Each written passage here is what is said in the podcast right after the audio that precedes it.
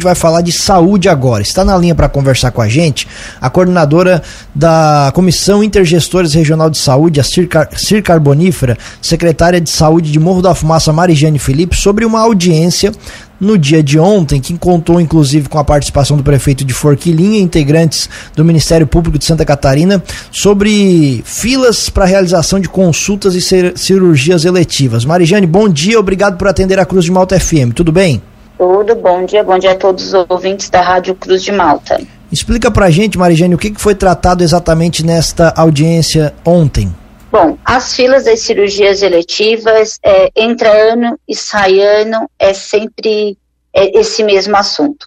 E isso tudo veio se agravando nos dois anos que a gente teve com intensa pandemia, onde as cirurgias eletivas, que são as consideradas que não são urgentes, né, é, foram deixadas de lado devido à superlotação dos hospitais e tantos outros fatores. E tudo isso foi se agravando. Então, a gente, hoje, na nossa região e em todo o estado de Santa Catarina, nós temos milhares de pessoas aguardando cirurgias de alta complexidade. São aquelas cirurgias da coluna, do quadril, da prótese do joelho, antes da pandemia.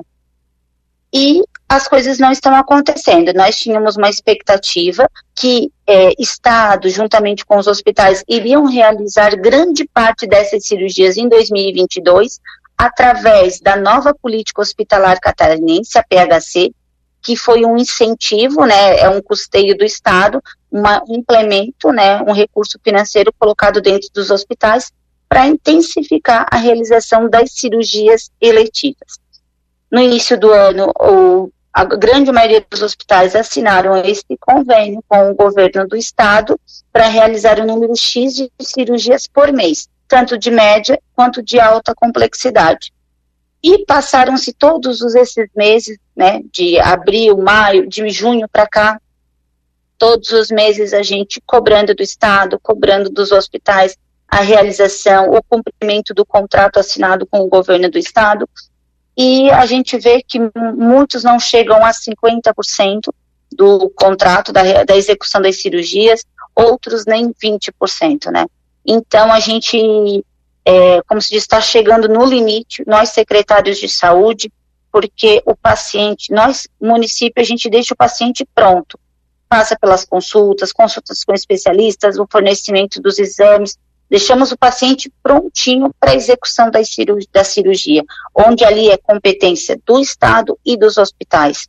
Só que o paciente, ele não está lá na porta do hospital, ele não está lá na porta do Estado todos os dias, ele está na porta das secretarias de saúde.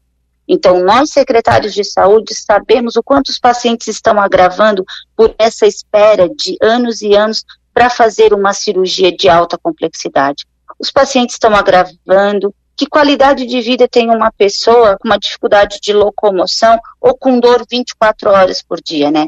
Então, a gente está pedindo apoio de todas as esferas. Fomos ontem conversar com o Ministério Público, que nos solicitou mais é, documentos que vamos entregar durante essa semana.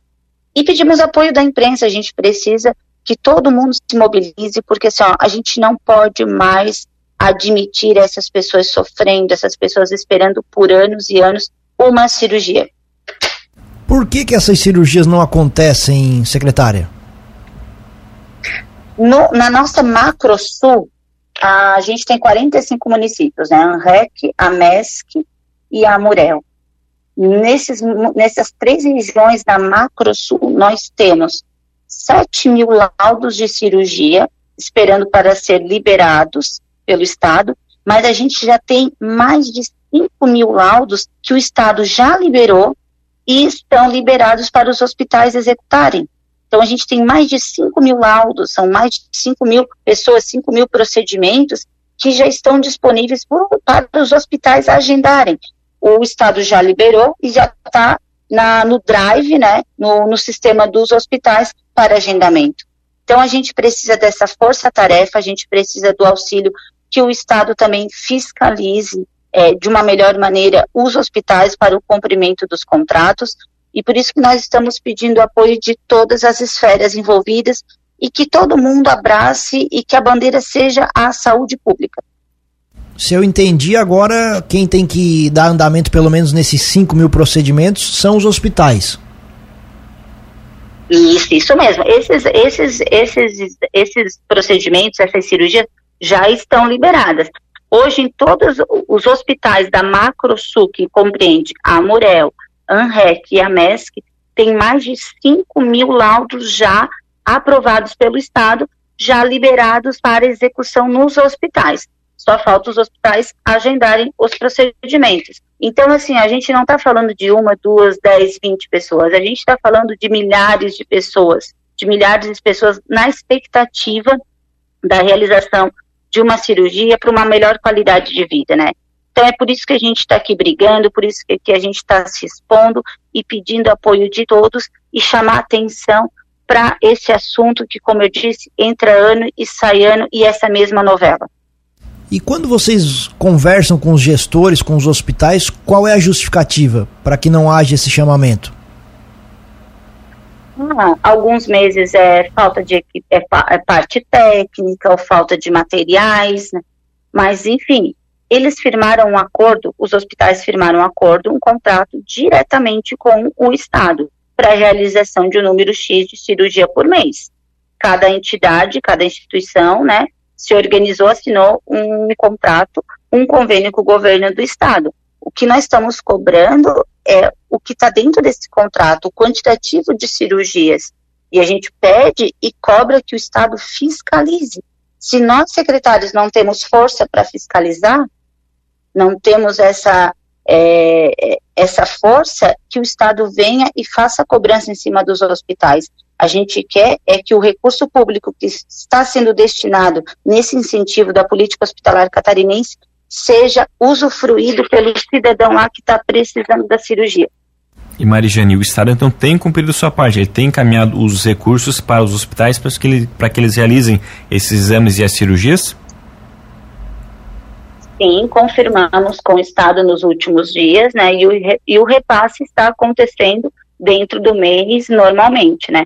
A gente precisa, é ó, da fiscalização do Estado, a gente precisa do apoio do Estado e a gente precisa que os prestadores de serviço, que são os hospitais, que possuem os convênios, que possuem os contratos com o Estado, executem, que executem e cumpram o que está dentro do contrato. Se não conseguem cumprir, então que voltem ao Estado e reformulem os seus contratos juntamente com o governo do Estado.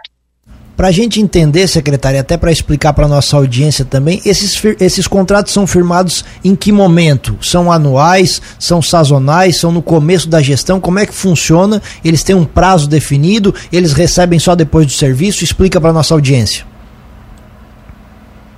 é que assim, os hospitais eles possuem os contratos normais, vamos dizer assim, com o governo do estado. A gente não está falando daqueles contratos, nós estamos falando de um convênio, né, um novo convênio, que é a política hospitalar catarinense, que foi criada agora no último governo, né, que é recurso do governo do estado. É um incentivo financeiro para os hospitais para custear e ampliar a execução das cirurgias. E esses, esse convênio é deste ano, a maioria dos hospitais assinaram entre março, abril e maio esses convênios com o governo do estado. Com a mudança de governo, o que, que acontece?